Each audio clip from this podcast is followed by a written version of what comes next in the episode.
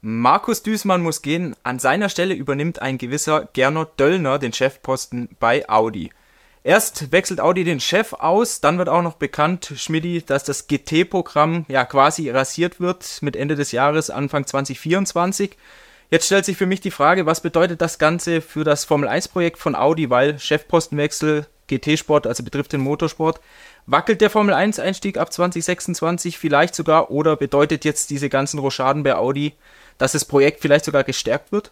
Äh, ich würde sagen, das Projekt äh, wird gestärkt. Ich glaube nicht, dass sie aus dieser Nummer noch rauskommen oder aussteigen wollen. Das wäre ein zu großer Gesichtsverlust. Es sind auch schon viel zu viele Vorleistungen geschaffen worden. Man hat die äh, Fabrik in Neustadt ausgebaut. Man hat Prüfstände eingekauft. Im Herbst steht der erste Vollmotor auf dem Prüfstand. Einzylindermotoren laufen schon. Äh, das jetzt noch äh, zu stoppen wäre wie, äh, wie gesagt, ein Gesichtsverlust, aber auch natürlich ein Verlust von, von Geld. Jetzt kann man natürlich argumentieren, okay, äh, hat man vielleicht jetzt eine halbe Milliarde oder 800 Millionen da reingesteckt. Äh, wenn man es nicht macht, spart man sich vielleicht im Verlauf von fünf Jahren irgendwie drei Milliarden. Dann ist unterm Strich doch noch besser. Aber wie gesagt, äh, das ist jetzt ein Projekt, das hat ja Audi gewollt und vor allem die, die Top-Bosse, sagen wir mal, die jetzt bei, äh, bei Volkswagen sitzen, wollten dieses Projekt und da werden die keinen Schritt mehr zurück machen.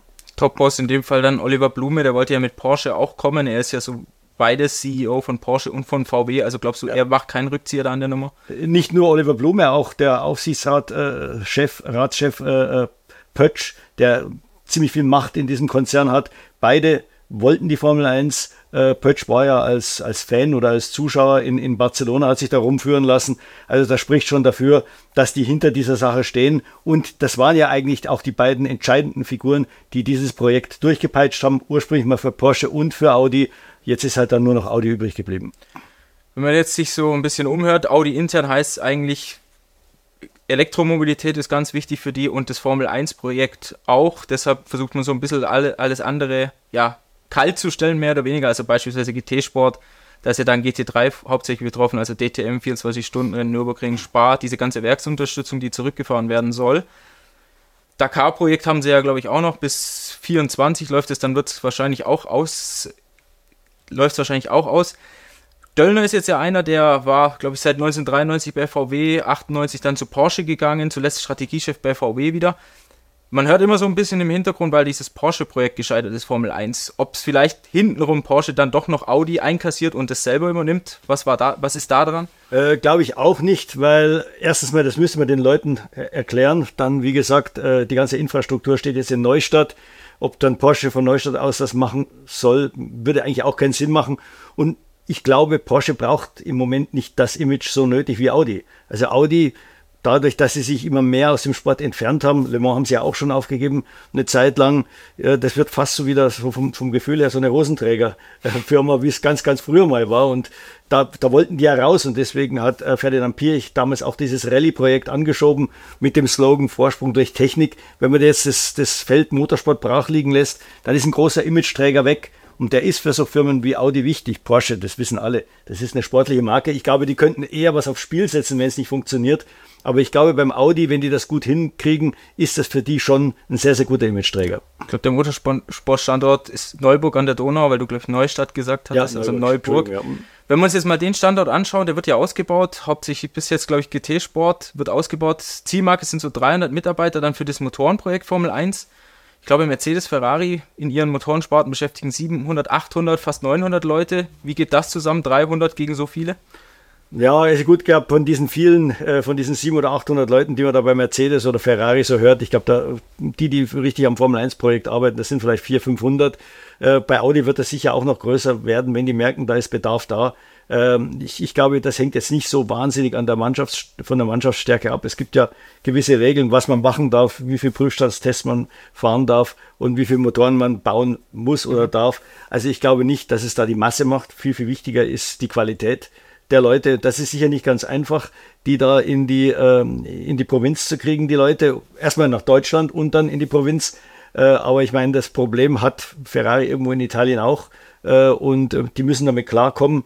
Ähm, natürlich jetzt Renault zum Beispiel sitzen in der Nähe von Paris. Es ist sicher einfacher, Leute dorthin zu kriegen. Aber ich glaube, Audi hat da schon auch ein paar Vorleistungen äh, getroffen. Das waren schon Leute, wurden schon Leute angeheuert, auch in der Zeit, dass es noch gar nicht so sicher war. Oder als es intern sicher war, aber nach außen hin nicht. Also da werden sicher einige Leute auch auftauchen, die bereits Formel 1 Erfahrung haben. Was hört man da? Wie weit ist Audi bei der Motorenentwicklung bereits und wann soll da mal der, die ganze Power Unit auf den Prüfstand? Also wie gesagt, der Einzylinder läuft schon, äh, die Power Unit, die komplette soll im Herbst auf dem Prüfstand stehen. Die legen sich da äh, nicht so fest, weil man jetzt gerade ja in der Phase ist, wo die äh, Prüfstände dann in die neue Fabrikhalle einge, äh, eingebaut werden. Das geht ja heute, es sind ja Module, die stehen eigentlich schon da quasi in so einem Container und warten nur darauf, bis das Gebäude fertig ist. Dann werden die da reingeschoben. Das geht dann relativ schnell. Man kann sich das eigentlich nicht vorstellen. Ich war mal im Februar, glaube ich, da und äh, da war von diesem neuen Gebäude eigentlich nur das Fundament gestanden, aber das sind diese Industrieanlagen, die werden dann rasend schnell hochgezogen und man hat mir damals schon versichert, es wird im Spätsommer fertig werden und, äh, und dann geht es eigentlich los. Es gibt nicht wenige, die sagen, Deutschland Standort für die Motoren einerseits gut, weil du viele Zulieferer hast, andererseits Arbeitsgesetze und so weiter deutlich strenger als in England. Wie siehst du das? Vor- oder ja, Nachteil? Das ist sicher ein Nachteil. Also, ich meine, das ist ja auch schon ein Nachteil äh, bei dem äh, Chassispartner in der Schweiz. Äh, es sind halt einfach andere Arbeitsbedingungen als in England. Äh, diesen Nachteil schleppen alle Teams oder alle Motorenhersteller mit sich herum, die außerhalb von England operieren. Ganz klar. Aber ich meine, da muss man durch und äh, ich glaube, es ist trotzdem noch möglich weil du den Standort Schweiz ansprichst. Audi kauft sich aber sauber ein. 25% wurden ja schon übernommen. Das soll jetzt in mehreren Tranchen gehen. 50 im nächsten Jahr, glaube ich, dann 25, 75%. Wie siehst du da den Standort Hinwil aufgestellt? Ich glaube, das ist noch ein größeres Problem, weil die wollen ja bis auf 900 Leute aufstocken. Da ist man jetzt so, glaube ich, bei um die 500 oder was.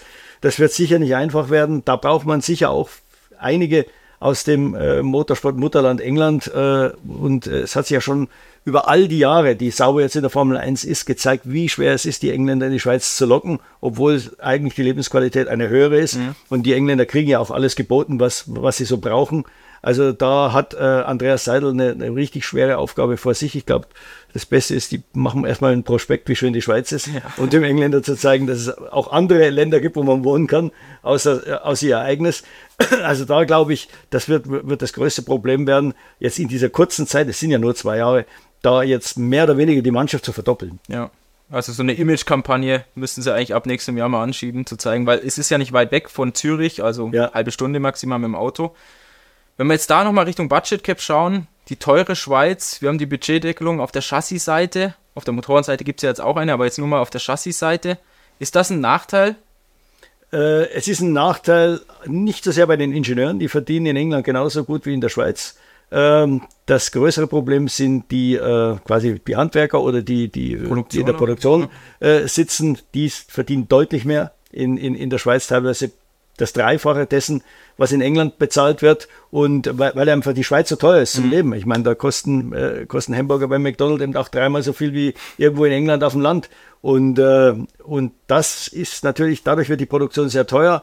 Äh, man müsste eigentlich, hat mir Fred mal erzählt, der ja bei Sauer war als Teamchef, viele Dinge outsourcen, mhm. äh, um, um das billiger zu gestalten, weil das Geld fehlt natürlich später bei der Entwicklung, dass in der Produktion mehr ausgegeben wird. Auf der anderen Seite, outsourcen ist natürlich auch immer mit Problemen behaftet. Das dauert dann länger und die Engländer merken das zum Beispiel, einige, englische Teams haben damit angefangen, dass es dann eben doch länger dauert, äh, bis die Teile dann da sind. Ja, ich glaube, Williams ist so ein Beispiel. Genau, also Williams ist so zwangsläufig und da heißt es ja auch, outsourcen ist, dauert länger und kostet, glaube ich, dreimal so viel. Ist richtig? Unter Umständen dreimal so viel, ganz klar, weil da bestimmt natürlich dann der Lieferant den Preis und äh, da ist man äh, relativ abhängig davon. Also deswegen wollen die wieder einiges zurückholen ins Haus. Die anderen Teams machen es jetzt so, die outsourcen auch, aber eigentlich bei sich selbst, die gründen eigene Firmen und kaufen dann wieder bei dieser Firma ein. Ja, ich glaube, ein Vorteil von der Schweiz ist natürlich die Steuer günstiger und Inflation müsste deutlich geringer ja. sein als aktuell bei, bei, uns jetzt beispielsweise. Ja, aber auch in England, glaube ich. Und England, ja. genau. Wenn wir uns jetzt anschauen, du hast schon eine Zahl genannt, so 500, 550 Mitarbeiter aktuell, man will so auf 900, vielleicht sogar 1000 hoch. Wenn man jetzt nicht, man wird nicht so viele Engländer bekommen. Von Universitäten wird da immer wieder gesprochen, junge, hungrige Leute zu holen. In Zürich gibt es, glaube ich, eine Elite-Uni in die Richtung. Kann das funktionieren oder sind die einfach ja nicht erfahren genug? Ist die Formel 1 da einfach ein anderes Kaliber? Nee, man braucht sicher, also in der Spitze braucht man die erfahrenen Leute, aber ich glaube, es kann schon funktionieren. Ich meine, viele englische Teams haben sich auch in den letzten Jahren wirklich äh, an den Universitäten in England bedient und da viele gute neue Leute herangezogen.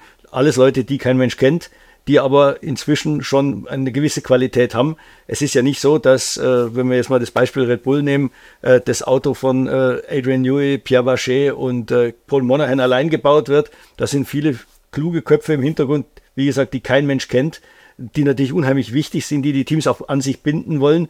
Deswegen schauen sie eben, dass, dass sie, um im Budget Cap zu bleiben, verschiedene Firmen äh, gründen und die Leute dann teilweise wieder äh, in, in einer anderen Firma unterbringen, sodass man nur einen Teil des Gehalts im, äh, im Formel-1-Budget stehen hat. Also das ist nicht ganz einfach und ich glaube, es ist eine der größten Sorgen dieser, dieser gerade der großen Teams, diese Leute eben zu verlieren. Also das heißt, sie sind da, man kann sie auch ausbilden. Ja. Wenn wir uns jetzt den Standort hin will, mal anschauen, was den Windkanal angeht und so weiter, also die ganzen Produktionsmaschinen, was muss Sauber da investieren? Brauchst du da ein großes Upgrade jetzt gerade mit Audi im Hintergrund? Also muss da Audi richtig reinbuttern? Damit auch der Standort an sich wächst von den Kapazitäten, von den Werkzeugen? Auf jeden Fall. Das Einzige, glaube ich, wo sie praktisch nicht viel machen müssen, ist der Windkanal. Der war damals schon State of the Art, wurde auch immer wieder äh, modernisiert. Äh, da müssen sie nicht ran, aber alles andere muss mehr oder weniger nachgekauft werden oder modernisiert werden. Ähm, also Williams veranschlagt ja für sich selbst jetzt eine Summe von rund 140 Millionen Dollar Investition, wenn sie denn genehmigt werden. Mhm. Und äh, die, die Summe bei Audi-Sauer wird ungefähr genauso groß sein, vielleicht etwas weniger, weil, wie gesagt, der Windkanal nicht betroffen ist. Äh, Williams braucht einen neuen Windkanal.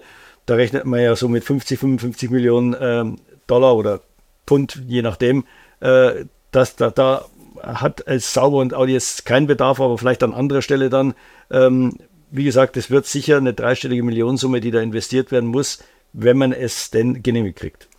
Das ist ein gutes Stichwort. Dieses Investitionsvolumen, du hast Williams angesprochen, 140 Millionen, was sie in etwa investieren wollen. Wollen ist die eine Sache, dürfen die andere. Kannst du uns da so ein bisschen durchführen, was da die Problematik ist und wer eigentlich zustimmen muss, damit man wirklich mehr investieren darf? Ja, in den Finanzregeln steht, dass man für Kapitalinvestitionen, das betrifft eben alles, was nicht zum äh, Rennbetrieb gehört, ähm, in vier, innerhalb von vier Jahren 36 Millionen Dollar ausgeben darf, was natürlich nichts mhm. ist, gerade für Firmen, die eben das haben schleifen lassen, weil sie eine Zeit lang kein Geld hatten, ähm, wie zum Beispiel Williams oder auch Sauber, Sauber auch also war es das Gleiche. Und diese Firmen müssen jetzt nachlegen und können eigentlich nicht, weil mit 36 Millionen kommt man nicht weit. Man muss dazu sagen, eine Fabrik ist nicht mit drin in diesen, in diesen Kapitalinvestitionen. Also da kann man immer eine bauen. Mhm, äh, das ist völlig frei. Äh, was auch praktisch nicht mit drin ist, ist der Windkanal. Also bis zu 55 Millionen Dollar wird ein Windkanal genehmigt, ohne dass er in diese 36 mit reinfällt. Alles, was drüber ist, äh, ist dann in der Summe mit drin. Aber wie gesagt, da brauchen einige Teams deutlich mehr Geld. Also Williams, wenn es irgendwie ginge, 140 Millionen. Ich würde mal sagen, äh, Sauber, Schrägstrich Audi äh, um die 100. Äh, selbst Alpine, die ja eigentlich ganz gut bestückt mhm. sind, wir waren ja dort, ähm, veranschlagt ungefähr 60 Millionen. Also das ist alles äh, deutlich über diese 36 hinaus. Und jetzt beginnt so ein Geschachere, weil ja einige andere eben auch äh, äh da einen Bedarf haben. Ähm, versucht man jetzt da so eine Allianz zu gründen, dass man genügend Stimmen zusammenbringt, dass man einmal diese, äh, dieses Finanzreglement abändert. Da soll es eine äh, Formel 1 Kommissionssitzung demnächst geben. Man will diese 36 zumindest mal auf 80 Millionen hochsetzen, braucht allerdings die Zustimmung von fünf Teams. Das wird nicht ganz einfach werden, die fünf Stimmen zu kriegen. Auf der anderen Seite, wie gesagt, auch äh, Red Bull will offenbar äh, noch aufstocken. Man, kann sich gar nicht vorstellen, wo, aber es scheint so im Bereich von 50 Millionen zu sein. Also das heißt, Williams würde, jetzt wenn man das Beispiel Williams nimmt, würde eine Zustimmung kriegen von 50 Millionen von Red Bull Natürlich nicht für mehr, da, da, da schaut ja jeder wieder auf sich selbst. Äh, also wie gesagt, es wird noch ziemlich interessant, was da am Ende dabei rauskommen wird. Die vier und auch die Formel 1 ist eigentlich auf der Seite der Teams, die jetzt nachrüsten wollen oder müssen, weil sie ja wollen, dass äh, eine gewisse Chancengleichheit besteht. Wenn wir jetzt zum Schluss nochmal den Bogen zurückspannen zu Sauber, Schrägstrich dann auch Audi ab 26. Wir haben es aktuell mit einem Team zu tun, die sind glaube ich WM 9 irgendwie hat man das Gefühl, da geht es nicht, nicht richtig voran. Sie haben auch immer wieder Neuentwicklungen, aber so, es fehlt aktuell der Durch, Durchbruch. Wie ja. siehst du da die aktuelle Lage bei Sauber? Ja, die, die ist sicher ziemlich, äh, ziemlich kritisch, würde ich jetzt mal sagen, weil sie, sie dürfen nicht in so, eine, in so einen Flow reinkommen, der, der quasi das, das Dasein von Williams jetzt über die letzten sieben, acht Jahre bestimmt hat, äh, wo die Leute dann irgendwie gesagt haben, naja, irgendwie geht es ja doch und äh, das Budget ist gesichert und äh, haben wir mal ein besseres Jahr, haben wir mal ein schlechteres Jahr, da muss natürlich ein anderer Zug dahinter. Äh, es, es, ist ganz klar, als, äh, als Audi kann man nicht auf Platz 9 rumfahren. Ähm, da muss man zumindest mal in der Liga mitschwimmen, in der die äh, jetzt Mercedes, Aston Martin, McLaren neuerdings und Ferrari drin ist. Und äh, das in zwei Jahren hinzukriegen, wird eine ganz große Aufgabe. Das wird wahrscheinlich nicht möglich sein, so schnell. Ähm, wie gesagt, weil ja auch parallel dazu die, die, die, das Team vergrößert werden muss, was ja auch immer gewisse Reibungsverluste bedeutet, ähm, weil Leute aufsteigen, andere Leute absteigen, gehen wieder. Ähm, also das wird nicht ganz einfach werden, aber das muss das Ziel sein. Und äh, da muss man sich ganz einfach, da braucht man auch wieder so eine Einstellung, dass man sich über einen fünften Platz ärgert und nicht, nicht freut. Im Moment wäre ein fünfter Platz äh, wie ein Sieg versauen. Ja. Ich habe im Moment so ein bisschen das Gefühl, dass man sich fast überhaupt nicht ärgert, oder? Also man hat so das Gefühl, sie schwimmen mit, aber selbst wenn die mal 15., 17er werden, da ist keiner, der jetzt wirklich Rauch reinlässt, oder sehe ich das falsch? Ja, es ist halt jetzt diese blöde Situation einerseits, dass Seidel, der ja der Chef ist, noch nicht offiziell auftreten darf oder will, äh, dass man da quasi einen Stellvertreter hat, äh, der natürlich im Endeffekt auch nur äh, Befehlsempfänger ist von, von ganz oben. Also man ist da jetzt so in einer, in einer Zwischenphase, in der alle warten, bis der Audi endlich kommt und auch als Audi auftritt. Ich glaube, dann wird dann schon ein Ruck durch diese Mannschaft gehen, weil das weiß auch jeder hin will, dass man so wie es jetzt ist, dass es so nicht weitergehen kann.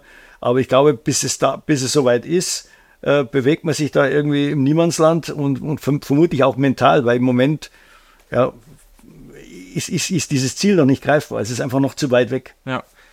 Vielleicht abschließend noch die Fahrer. Äh, Audi hatte jetzt mal einen Simulatorfahrer, Neil Jani, verpflichtet. Glaube ich, kann man ein bisschen noch vernachlässigen, wenn wir mal auf das Stammpersonal schauen. Aktuell sauber mit Valtteri Bottas, Guanju Zhou. Wie siehst du das Team da aufgestellt und auch für die kommenden Jahre, bis jetzt Audi dann ab 26 einsteigt? Mick Schumacher wird immer wieder genannt. Wir hören ja besonders, ja, große Fans hat er dann nicht in der Schweiz.